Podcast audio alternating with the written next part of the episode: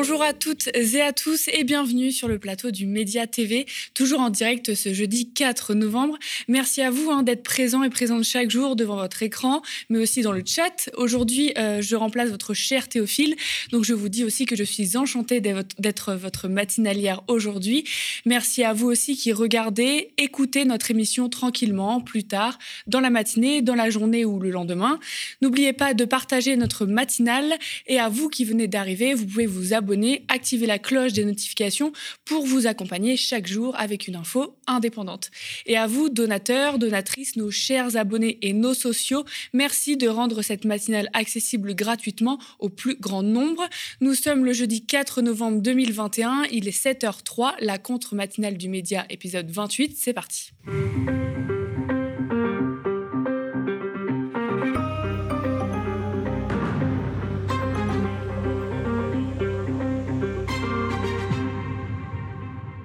Dans la matinale d'aujourd'hui, on parle d'environnement et on revient sur les grands projets de méga-bassines de stockage d'eau pour un petit pourcentage d'agriculteurs en cours autour du marais Poitevin, sans oublier l'édito de Jamil qui en a beaucoup à dire sur la COP 26.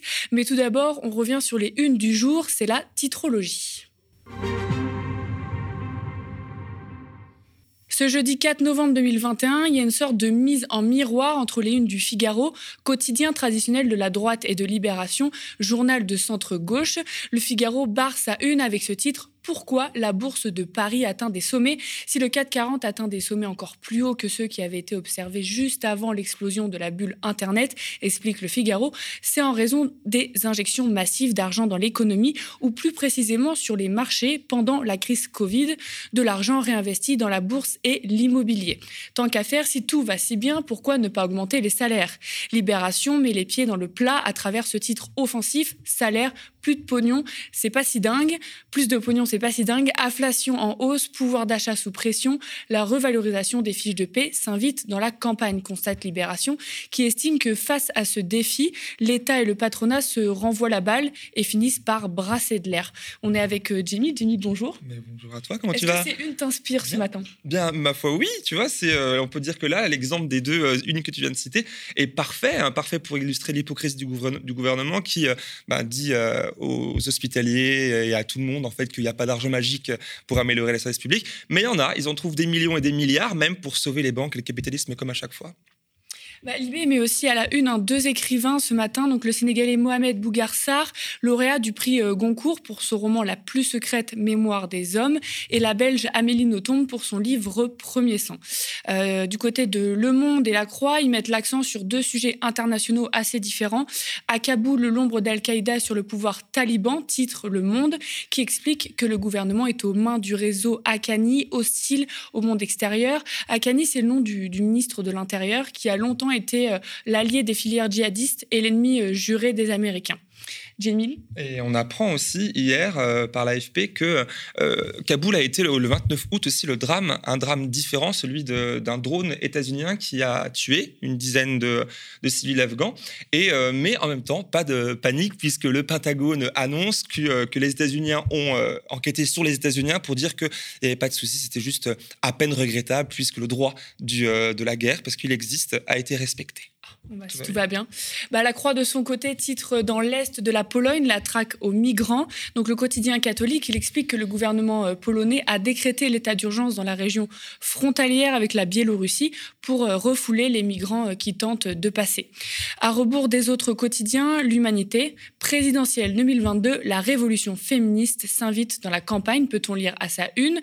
À six mois de la présidentielle et quatre ans après MeToo, les mouvements féministes s'organisent pour compter. Une manifestation est prévue à cet effet ce 20 novembre à Paris. Donc, dans la presse euh, indépendante, notons ces titres de rapports de force, de reporters et de Mediapart. Euh, vous pourrez retrouver dans la description hein, de la vidéo sur YouTube des liens qui mènent vers les, les, articles qui ont capté notre attention. Euh, rapport de force fait le point sur le mouvement social dans la société de transport Transdev, hein, dont on avait parlé d'ailleurs ici. Transdev, fin provisoire de la grève, écrit le média au cœur des luttes sociales. Certaines revendications ont été satisfaites, mais c'est surtout le jeu patronal consistant à, à diviser les dépôts en fait qui a eu raison de la mobilisation et qui pourrait bien reprendre en, début d'année 2022. Dans le quotidien en ligne de l'écologie, Reporter, un article intitulé La loi pour verdir le numérique déçoit les écologistes, où l'on apprend qu'une proposition de loi venant des sénateurs LR a été vidée de sa, de sa substance par les députés de la majorité. La proposition de loi voulait empêcher que les mises à jour de, sécurité hein, soient couplées avec des mises à jour non essentielles. Cette disposition a été retoquée comme celle qui devait permettre de rendre les smartphones de seconde main meilleur marché. Les propriétaires de ces smartphones seront obligés de payer une taxe de 10 euros appelée redevance copie privée. Euh, Jamie, c'est des sujets qui te parlent? Bien sûr, on a même parlé sur ce plateau. Alors, tu l'as dit toi-même que le sujet est le premier, et du coup, tu l'as toi-même euh, abordé. Et je vous invite d'aller regarder le, replay, du coup, de, ton sujet très bien amené, ainsi que le mien aussi sur la pollution numérique il y a quelques jours sur ce même plateau. De son côté, euh, Mediapart hein, nous apprend que le député insoumis Bastien Lachaud a été mis en examen, poursuivi pour des soupçons d'escroquerie, hein, nous dit le titre de Mediapart. En fait, d'escroquerie, c'est au titre de président de l'association L'air du peuple qu'il a prêté des salariés à la campagne officielle de Jean-Luc Mélenchon en 2017. Et le juge qui l'a mis en examen estime que les marges pratiquées par L'air du peuple étaient excessives et ont nanti l'association. Reprocher un prêt de main-d'œuvre à un salarié d'une association est pour le moins curieux et très peu juridique, a en tout cas euh, fait remarquer l'avocat de Bastien Lachaud. Mediapart consacre aussi un article au lien entre Brigitte Macron et Mimi Marchand, la reine de la presse People mise en examen pour subordination de témoins et association de malfaiteurs dans le cadre de l'affaire de financement libyen de Nicolas Sarkozy. Selon des écoutes, Brigitte Macron, qui utilisait le téléphone d'un tiers, aurait demandé à Mime Marchand de tenir bon et lui aurait proposé euh, de prendre attache avec son responsable de la sécurité en cas d'emmerde. Elle aurait également témoigné de sa solidarité à, l'endroit de Nicolas Sarkozy. On rappelle que Mimi Marchand est aussi citée dans l'affaire Benalla.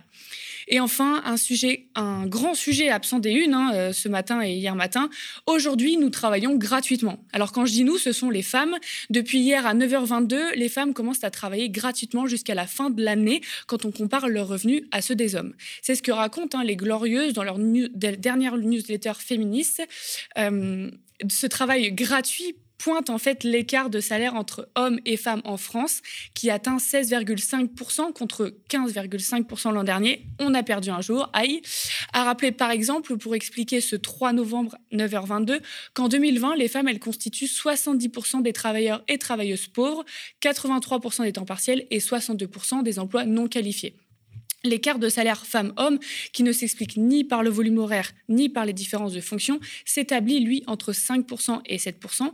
À noter, vraiment, aux États-Unis, l'étude de l'Institute for Women's Policy révèle que les femmes noires perçoivent 38% de moins que les hommes blancs et 21% de moins que les femmes blanches. Elles commencent, elles, donc à travailler gratuitement à partir du mois de juin. Et maintenant, place à celui qu'on ne présente plus, notre cher éditorialiste Jamil. Eh bien, déjà, comme à chaque fois, je vais redire bonjour. bonjour à toi, tu vas comment? Ça va, ça va bien, merci à toi? Mais toujours, toujours. Enfin, quoique, hein, j'ai passé une fin de week-end et surtout un début de semaine à agoniser comme un vieux en fin de vie, pour tout te dire. Hein, courbatures, frissons, plus d'appétit, fatigue et vomissement. La lumière n'était pas très loin, mais j'ai trouvé le courage de saisir mon smartphone comme ça, comme un geste désespéré à l'humanité pour refaire corps avec elle en m'informant de son état, tu vois, son état qui était extérieur à mon lit de mort, hein, tu, tu auras compris. J'ai donc lu ceci dans l'actualité. Dans une forêt de l'Ouest français, des militants d'extrême droite, soutien actif d'Éric Zemmour, s'entraînent à tirer sur des caricatures de noirs, de musulmans et des juifs. Finalement, mourir à 34 ans, ça passe trouve que tu es encore un peu jeune quand même. Puis il y a des bonnes nouvelles aussi. Tiens, par exemple, la COP 26 en ce moment. Oh oui, la COP 26e du nom, comme autant de réunions de la dernière chance avant l'extinction du vivant sur Terre par une espèce de singe nu, con comme une pelle. Hein, c'est nous, tu vois, un peu le délire. Un quart de siècle que chaque année on s'en approche, un quart de siècle qu'à chaque fois c'est une déception. Commençons quand même par admettre que euh, notre hypocrisie, d'ailleurs à nous tous, d'être déçus par ceux qui euh, ont toujours annoncé la couleur en parlant sans cesse de croissance, de relance, de production de développement durable. Excusez-moi, j'ai vomi dans ma bouche. Hein. La COP 26, un défilé de faux culs dans 400 jets privés et autant de SUV blindés pour nous faire la leçon. La leçon en termes de consommation, polluante certes, qu'il faudrait réduire pour sauver l'humanité. Ah, ce serait tordant si ce n'était pas aussi dramatique. Alors, euh, on a Boris Johnson, le Premier ministre anglais, qui nous rappelle à juste titre que euh, le monde est à minuit moins une, c'est joli, hein, joliment dit, en termes de changement climatique. Mais Boris, Boris a choisi et a préféré l'avion au train pour relier Londres à Glasgow. Cohérent avec la réforme, avec sa réforme, celui de son gouvernement, et qui a fait baisser les taxes sur les vols intérieurs de son pays. Moins cohérent avec son discours éco-conscient. Idem pour Ursula von der Leyen, la présidente de la Commission européenne, qui est aussi à Glasgow, a rappelé que les dirigeants du monde, pour les dirigeants du monde, pardon, je cite, écrire l'histoire, qu'elle dit en fait, en limitant le réchauffement climatique à 1,5 degré, rappelant que l'Europe ne ménagera aucun effort. Apparemment, elle non plus, mais dans un autre concours, celui du foutage de gueule. Le 2 novembre dernier sont publiées des révélations par le Télégraphe, notamment sur le fait que Ursula a choisi elle aussi les jets privés et les avions, mais cette fois pour parcourir 50 km. Bravo, c'est un, record, je pense. Hein. Et puis, que dire d'Emmanuel Macron, notre euh, Jupiter à nous, qui comme à chaque fois est venu faire la leçon au monde entier, la leçon sans sourcil, alors qu'il est même lui-même le chef d'un État condamné pour une, je crois que c'est la seconde fois, pour inaction climatique. La France elle-même ne respectant pas les accords de Paris signés en 2015. Oui, oui c'est vrai, mais après, il y a quand même Jeff Bezos qui a promis 2 milliards pour sauver le climat, non? Et Elon Musk aussi, tu oublies, qui, lui, en a promis 6 pour éradiquer la, la faim dans le monde. Hein. Non, mais c'est vrai, il nous manquait la charité, ce bon goût qu'on pensait avoir été abandonné au 19e siècle. Hein. Donc, reprenons. Jeff Bezos, patron d'Amazon, hein, je le rappelle, qui ne pousse pas du tout à la surconsommation, euh, veut nous sauver du dérèglement climatique. Comme si, c'est un peu comme si M. Burns se préoccupait du bien-être de ses salariés, ceux qui travaillent dans centrale nucléaire à Springfield. Hein, il y a comme une anguille sous roche. Et puis, euh, quand ta fortune se compte en centaines de milliards, promettre d'en donner deux ou même six, ça garantit juste un effet de com incroyable qui profitera à ton image de businessman tout en étant toujours moins cher que payer tes impôts, évidemment. Hein. Et puis, ça reste qu'une promesse. Excellent.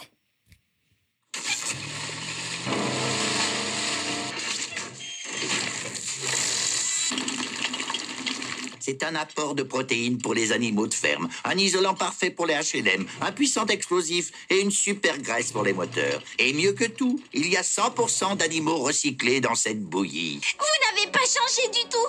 Vous êtes toujours aussi mauvais et quand vous essayez de faire le bien, vous faites encore plus de mal. Excellent, je me marre à chaque fois. J'adore ce passage. En tout cas, c'était une excellente transition pour moi pour parler du FMI, du Fonds monétaire international. Mais c'est quoi le rapport en fait entre l'écologie et le FMI Parce que ça semble antinomique, non? Eh bien, détrompe-toi, le FMI, ce n'est pas que des financiers, le couteau entre les dents, non, ce sont aussi des petits cœurs tout mous d'amour devant les animaux tout mignons. Hein, oui, l'économiste Gaël Giraud nous apprend que le FMI, il y a quelques jours, entre deux organisations de crise, euh, affamant des peuples entiers, bien évidemment, appelle à sauver les baleines, oui, non pas parce qu'elles sont belles et qu'il est cruel de les tuer pour quelconque commerce ou les étouffer avec notre plastique, non, non, non, parce que, je cite le FMI, lorsqu'il s'agit de sauver la planète, une baleine vaut des milliers d'arbres. Et donc capture beaucoup de CO2. Hein. L'humanité, quand même, est arrivée à un point, à un stade où elle se pose là, devant le monde qu'elle détruit pour une partie de Monopoly qui ne cesse de tourner en rond, et pour finir par se dire qu'il serait peut-être rentable de laisser vivre une espèce d'animal qui possède un cœur de 600 kilos. Hein, c'est génial, on a du pouvoir de ouf. Hein. Du coup, on se pose cette question. Si une baleine vaut 1000 arbres, combien de pistes cyclables vaut une Christine Lagarde? Ça n'a aucun sens. Exactement, oui, ça n'a aucun sens. Comme tout ce brouhaha, comme toute cette gesticulation de COP en G20, en G7 et autres réunions interstellaires pour trouver le nouveau pansement à coller sur une jambe gangrénée, euh, gangrénée par un système économique, c'est lui qui s'appelle capitalisme, le capitalisme morbide. 100 multinationales, je le rappelle, 100 100 petites entreprises euh, sont responsables de 70% des émissions de gaz à effet de serre sur la planète. Ah, voilà les responsables concrets N'attendons donc pas euh, des grands patrons et des dirigeants libéraux qu'ils résolvent un problème qu'ils ont eux-mêmes créé et qui leur ont permis d'être ce qu'ils sont, c'est-à-dire puissants. Arrêtons de demander au gouvernement d'agir, pensant euh, que cette fois, puisque la situation est plus grave encore, euh, ils s'en soucieront. Non, c'est un leurre. Non, notre gouvernement s'en fout royalement hein, de, ces intérêts-là. il n'a des intérêts que pour les siens, c'est-à-dire ceux de la classe bourgeoise qui est au pouvoir, et quelques autres groupes sociaux bien organisés comme les flics et les chasseurs. Et l'argument de la dette alors dans tout ça?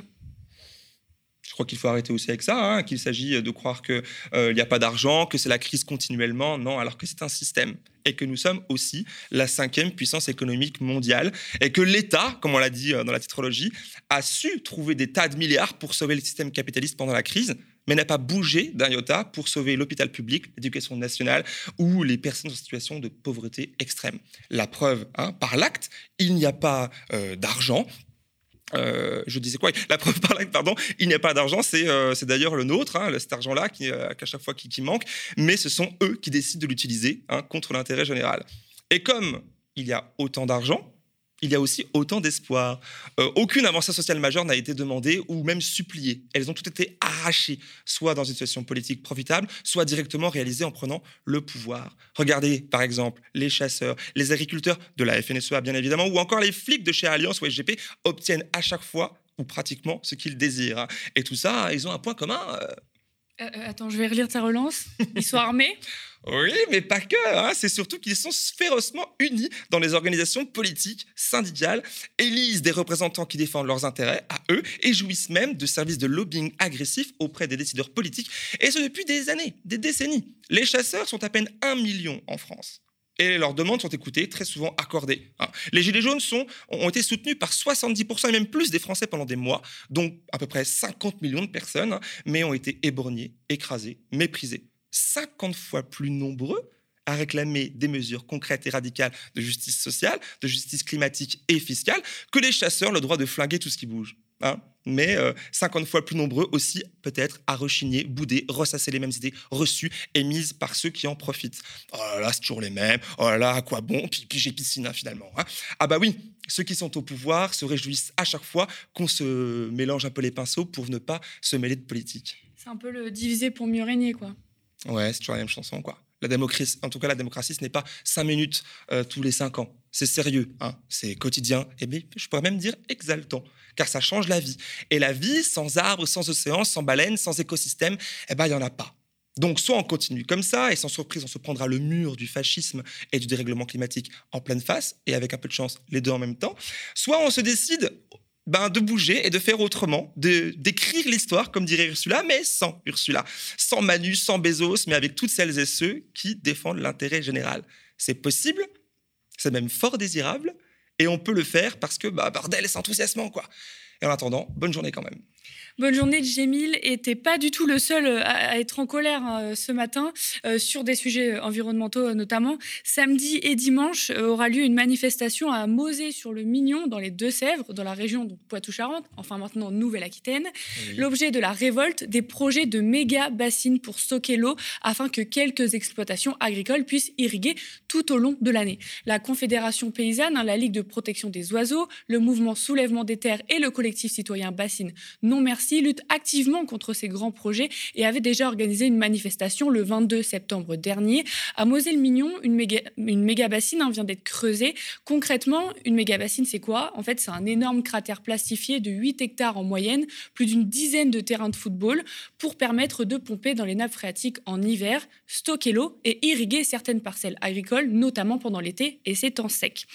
Euh, les opposants hein, dénoncent euh, un accaparement de l'eau pour seulement certains agriculteurs et un désastre écologique, mais ça, on va y revenir. Les militants alertent 93 méga bassines, dont plus d'une dizaine dans le Marais Poitevin, deuxième plus grande zone humide de France, risquent d'être érigées dans les trois prochaines années. Euh, Julien Leguet y habite dans le, Marais Poitevin. C'est un citoyen engagé dans le collectif Bassine Non Merci qui lutte depuis quatre ans contre ces projets et surtout contre l'accaparement de l'eau. Il va tomber dans le cratère qui va le remplir c'est bien en tirant des tuyaux sur des kilomètres et en allant au plus près des sources, au plus près des, rivières ou du, du marais Poitevin, qu'on va installer des pompages, enfin qu'ils vont installer des pompages, les porteurs de projets avec le soutien de l'État, euh, pour remplir en hiver euh, ces, méga bassines là, qui, vont faire euh, jusqu'à un million de mètres cubes pour les plus gros. Un million de mètres cubes pour se représenter, ça représente 500 piscines olympiques. Ce qu'on dénonce une, une, logique d'accaparement, c'est-à-dire de prendre une eau qui est un bien commun et qui a priori est stockée dans les marais ou dans les nappes phréatiques pour le mettre en surface euh, dans des grands espaces, donc je te disais euh, plastifiés, mais également euh, grillagés. Et à partir de ce moment-là, la privatiser. Et à partir de ce moment-là, les volumes sont répartis entre ceux qui ont contribué, ceux qui ont financé une partie de la bassine. Et ça, c'est un autre angle qui scandalise pas mal les citoyens sur le territoire. c'est que forcément, ces infrastructures géantes, elles coûtent un pognon monstre. Je vous laisse imaginer, là, sur la bassine de Mosée où ça a commencé depuis deux mois, c'est 10 méga machines non-stop, des grosses pelleteuses, des gros euh, des, rouleaux compresseurs, etc., qui, bossent 10 euh, heures par jour à fond les ballons. Euh, donc, je vous laisse imaginer le, coût énergétique et le coût sociétal et ben, le coût économique, c'est qu'il faut compter à peu près entre 3 et 4 millions d'euros la bassine, pour une bassine moyenne qui fait 8 hectares, et que sur ces 3 à 4 millions d'euros, ben, il y a 70% minimum qui sont de l'argent public. et ce qui indirectement signifie que les fermes qui sont aidées euh, se font euh, largement. On, va leur donner 70% d'argent public pour s'accaparer un bien commun. Donc c'est double punition. Évidemment qu'il faut parler de la situation de l'eau euh, pour demain. Évidemment qu'il faut qu'on mette tout en œuvre pour que l'eau potable continue à être assurée au robinet pour les 50 ans qui viennent. Et aujourd'hui, clairement, ce qu'on dénonce, c'est ce qu'on a plein d'éléments qui nous donnent à, croire, ou là de croire, qui, qui nous persuadent que les bassines vont rentrer en opposition avec l'eau potable. C'est le cas de la bassine de Mosée, qui est située à moins de 500 mètres d'un captage d'eau potable, et où une étude hydrogéologue conclut au fait qu'il ne peut pas, que l'hydrogéologue ne peut pas anticiper les effets du remplissage hivernal sur le captage. Et malgré ça, les pouvoirs publics y vont quand même. Et euh, finalement, les pouvoirs publics dont on attendrait aujourd'hui qu'ils soient dans une position de médiateur et comme animateur d'un débat intelligent de co-construction, etc., au contraire, se portent au plus près des porteurs de projets. Donc, les porteurs de projets, je le redis ou je le dis, ce sont les plus grosses exploitations céréalières du territoire, euh, qui ont plusieurs centaines d'hectares, qui se voient chaque année attribuer des milliers de mètres cubes d'eau, simplement parce que l'année d'avant, ils en avaient tout autant, simplement parce que leur père en avait euh, peut-être une fois et demie plus. Il y, y a, vraiment cette question-là derrière, fondamentale, du juste partage de l'eau. Donc je vous le disais euh, juste avant, une méga bassine, donc on va le voir, c'est euh, cet énorme cratère plastifié, comme je disais, qui, euh, qui prend en fait plus d'une dizaine de terrains de foot pour permettre donc de, de, pomper dans les nappes phréatiques et après stocker l'eau et donc irriguer les exploitations agricoles. on peut voir que ce projet, c'est pas une guerre citoyen contre agriculteurs. Hein. Il y a beaucoup de paysans qui manifestent contre ces méga bassines, notamment avec la Confédération paysanne. On reçoit d'ailleurs aujourd'hui avec nous par téléphone Samuel Baudin. Samuel, bonjour. Bonjour. Donc vous êtes paysan dans les Deux-Sèvres, dans une ferme collective en polyculture élevage, à la ferme de l'âne arrosé. Euh, moi, ce qui me frappe dans ce projet, dans les différents témoignages que j'ai pu recevoir, c'est que j'ai l'impression qu'on vend ça comme un projet pour aider les agriculteurs, alors qu'en fait, beaucoup d'entre eux vont être les premières euh, victimes de ces méga bassines. Oui, exactement. Euh, nous, ce qu'on défend à la Confédération paysanne par rapport à ce projet, c'est qu'il y a, en fait, on, on considère qu'il y a une certaine hypocrisie et un mensonge qui est colporté et par les porteurs de projets et qui est cautionné quelque part par l'État. Euh, même le ministre euh, de l'Agriculture, lors de sa venue, a, fait un mensonge en prenant la parole en disant que ces bassines étaient remplies par, par l'eau de pluie, etc. Euh, en fait, la, réalité n'est pas là. La réalité, c'est que euh, c'est que ce sont des, des, des, bassins qui sont remplis donc par euh, les nappes phréatiques. Donc voilà. Et ensuite, c'est surtout vis-à-vis du modèle agricole, c'est-à-dire que selon les porteurs de projets qui, défendent un modèle agricole industriel sur lequel on est clairement opposé à la Confédération paysanne qui défend l'agriculture paysanne, un modèle agricole vertueux. Euh, la, problématique en fait ici, c'est que euh, euh, c'est que ils, pensent, en tout cas ils, promettent des évolutions et que ces, bassines soient pour eux la possibilité de, faire évoluer ce modèle agricole, mais absolument pas en fait. Et ce mensonge, quelque part, nous on le dénonce parce que est, il est là pour conforter, sécuriser le modèle agricole agro-industriel, sécuriser les cultures, sécuriser les productions euh, de maïs notamment euh, qui sont exportatrices, donc c'est-à-dire qu'ils vont pas nourrir le territoire. Et donc, en parlant euh, de, ce qui, parle d'assurer la souveraineté alimentaire de la France, euh, mais, mais en fait, pour nous, c'est un mensonge qui est, clair parce que il, est question ici d'une agriculture exportatrice. Et, nous, en fait, ce qu'on qu défend la Confédération paysanne, c'est une agriculture vivrière, euh, productive, euh, qui emploie et qui nourrit un territoire. On veut des campagnes vivantes. Et, en fait, ce, ce, ces, infrastructures qui sont à l'égal des, méthaniseurs, etc., viennent vers aggraver cette fuite en avant du modèle agricole industriel qui est soutenu par des, des fortes subventions depuis des années, au détriment en fait de nos territoires, de l'environnement, euh, des paysans et des paysannes de moins en moins nombreux parce qu'ils sont détruits et broyés par ce modèle agro-industriel.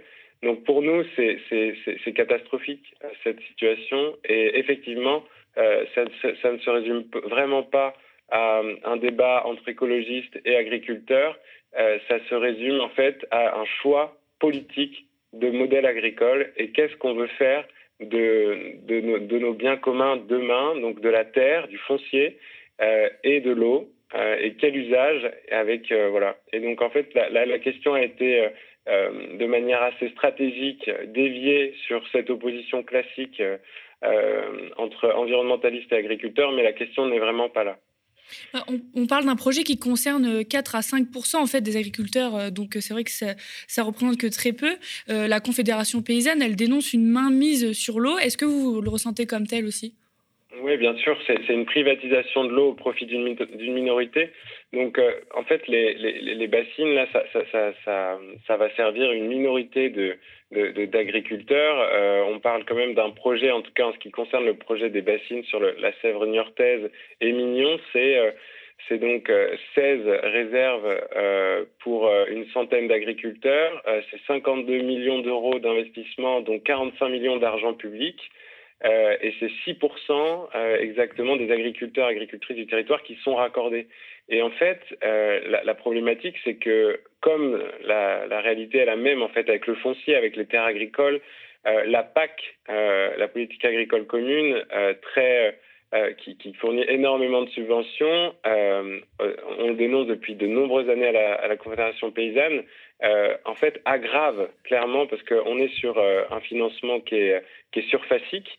Et, dès lors, en fait, plus l'exploitation est importante, plus elle a d'hectares, plus elle est grosse, plus elle reçoit d'aide. Et en fait, les personnes qui aujourd'hui reçoivent toutes ces aides, ce sont les porteurs de projets, parce que ce sont des grosses fermes qui ont des capacités d'investissement importantes, euh, qui ont des historiques euh, de pompage importants, parce que en 92, quand l'irrigation était financée par la PAC, ce sont les premiers à s'être positionnés et qui ont reçu du coup des, subventions importantes. Et là, les prélèvements encore aujourd'hui sont basés sur ces historiques de prélèvements. Donc en fait, il y a euh, une problématique d'accaparement par une minorité euh, qui profite déjà énormément des subventions publiques, qui, à ces personnes-là, à leur départ en retraite, euh, pourront revendre en fait cet, accès. Euh, en fait, on a une telle opacité dans, dans, la marchandisation de l'eau euh, qui ne devrait pas être. Euh, C'est-à-dire que là, ça va être quoi? Au moment où ils vont partir en retraite, ils vont dire ben voilà, j'ai accès à cette bassine, je, je, vends mon droit à, cette bassine, et les, les, porteurs de projets, ils vont faire quoi? Donc en fait, pour nous, c'est une honte parce que ça va complexifier les installations aussi, ça va complexifier l'accès à l'eau parce que ça va concentrer à des endroits euh, la possibilité de prélever dans le milieu. Donc euh, oui, pour nous, c'est une aberration de, considérer ça comme, euh, comme une solution, c'est une fausse solution pour la gestion de l'eau. Pourtant, la, question de l'eau, la question de l'irrigation, c'est vrai que ça revient souvent euh, dans les débats. Ce projet, il est vendu euh, par les agro-industriels comme un moyen de régler les problématiques donc d'irrigation. Comment faire aujourd'hui, parce qu'il y a des gens qui n'y connaissent rien, pour irriguer avec la problématique des sécheresses Est-ce que c'est aujourd'hui la, solution technique pour assurer euh, les apports d'eau? Alors, nous, en fait, ce qu'on propose à la Confédération paysanne, c'est assez simple. Tout d'abord, on doit euh, pour nous, les financements publics doivent en premier lieu inciter les paysannes et les paysans à s'engager dans des systèmes qui limitent leur impact sur la ressource en eau en qualité et en quantité. Donc c'est sur des systèmes vertueux euh, qui utilisent de, moins en moins de phytosanitaires, qui euh, adaptent les semences au territoire, adaptent les cultures et les systèmes au territoire, parce qu'en fait là on est sur des aberrations de système. Euh, le modèle agricole industriel a voulu tout simplifier.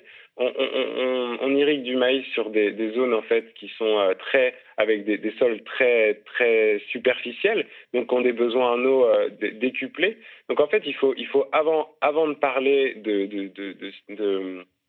de comment on irrigue, il faut d'abord se poser la question de qu'est-ce qu'on irrigue et surtout quelle sobriété d'irrigation on met en place dans les systèmes agricoles. Donc ça, c'est notre premier point. Ensuite, il faut sortir du droit de propriété pour l'accès à l'eau et construire un droit d'usage qui permet une, distribution équitable et une gestion durable de la ressource en eau. Euh, troisième point, on affirme que la nécessité de reconnaître le droit à l'eau comme un préalable au droit d'accès à l'eau pour l'irrigation. Donc il faut garantir le respect du cycle de l'eau, sa préservation dans l'environnement, sans quoi la question de sa disponibilité est de fait remise en cause. Et quatrième point, la gestion de l'eau doit être transparente et démocratique. Là, on voit clairement que nous, la Confédération paysanne, réclamons depuis longtemps aux porteurs de projets, à la Chambre d'agriculture, aux préfectures régionales, départementales, qu'il y ait une transparence euh, sur ce projet en termes de, en termes de chiffres, en termes de, porteurs de projets, etc. Et, là, en fait, c'est pas du tout respecté, donc c'est pas transparent ni, ni, démocratique. Donc nous, voilà, c'est les quatre points qu'on souhaite revendiquer à la Confédération paysanne. Et bien sûr, on, défend le modèle de l'agriculture paysanne, qui est une agriculture de territoire, euh, pourvoyeuse d'emplois, euh, productive et euh, respectueuse de l'environnement. Vous n'irriguez pas, vous, vous n'en avez pas besoin? Si, si, si. En fait, la, la, la Confédération paysanne n'est pas contre l'irrigation, mhm. euh, bien au contraire. En fait, euh, la question n'est pas là. La question n'est pas là. La, la Confédération paysanne, euh, nous, par exemple, sur notre ferme, on irrigue. Euh, donc, nos, mes associés, j'ai trois associés donc qui sont maraîchers sur un hectare. Donc, sur un hectare, on arrive à, à faire vivre trois personnes.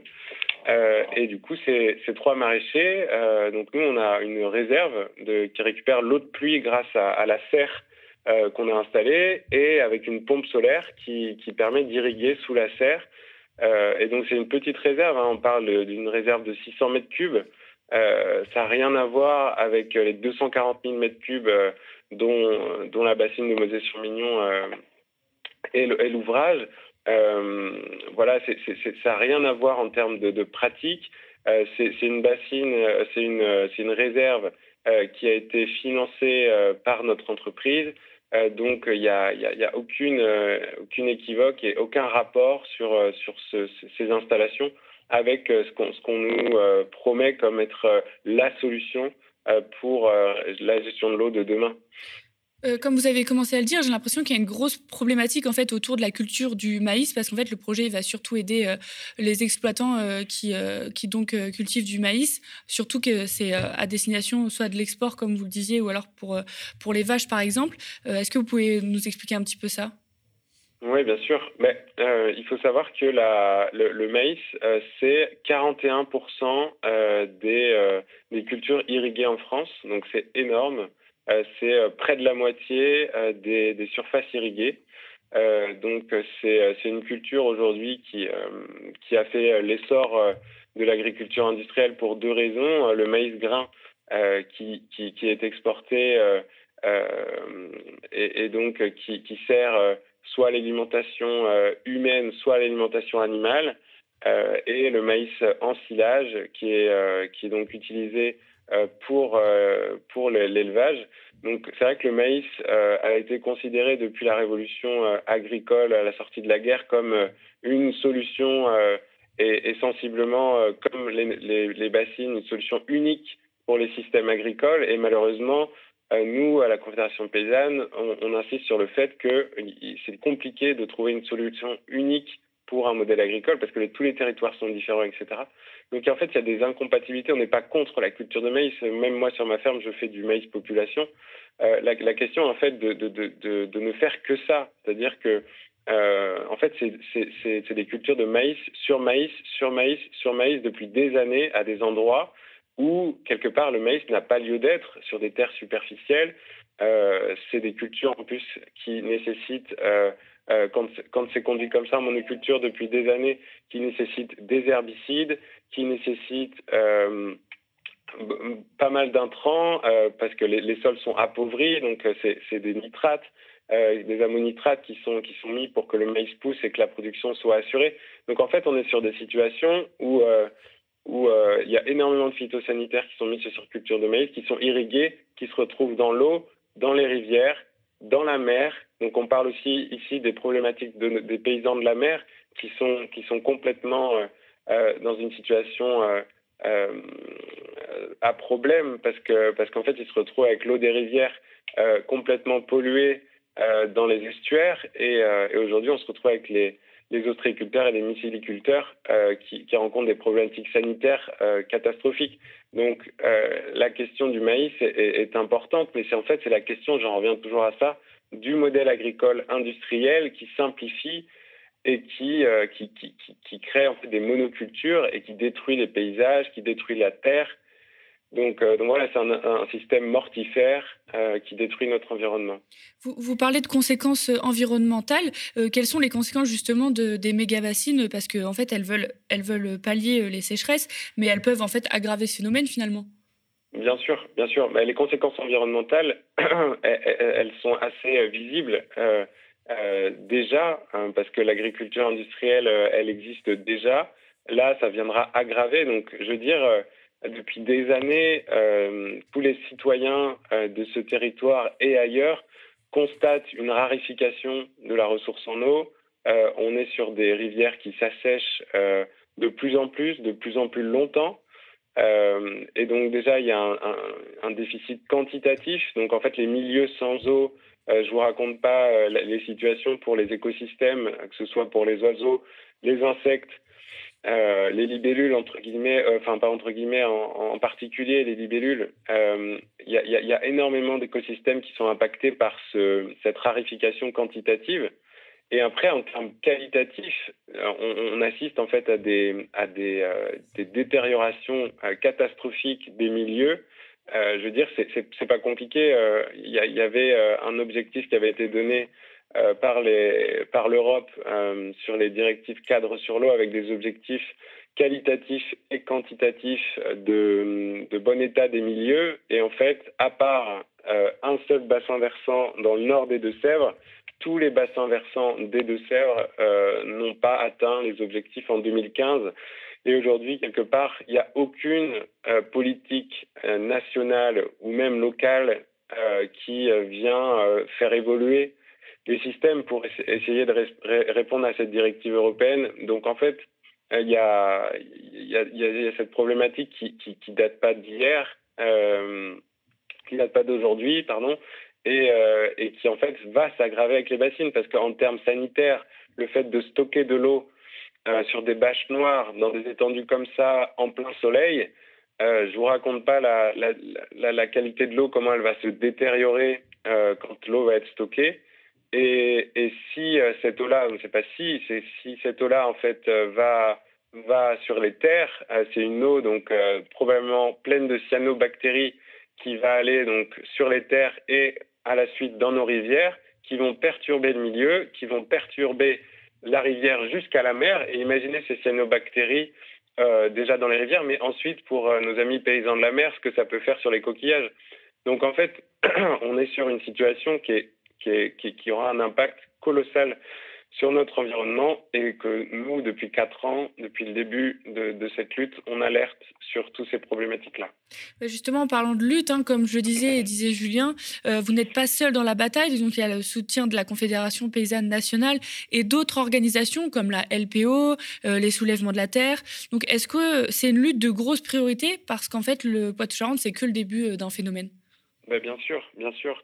Bien sûr, la, Confédération paysanne locale et, et Bassine Non Merci depuis le départ, parce que du coup, euh, dès le départ, on était, euh, euh, on était, on faisait partie en fait du protocole d'accord que nous, en fait, on a refusé de signer la Confédération paysanne et que Bassine Non Merci a été évincé de la table.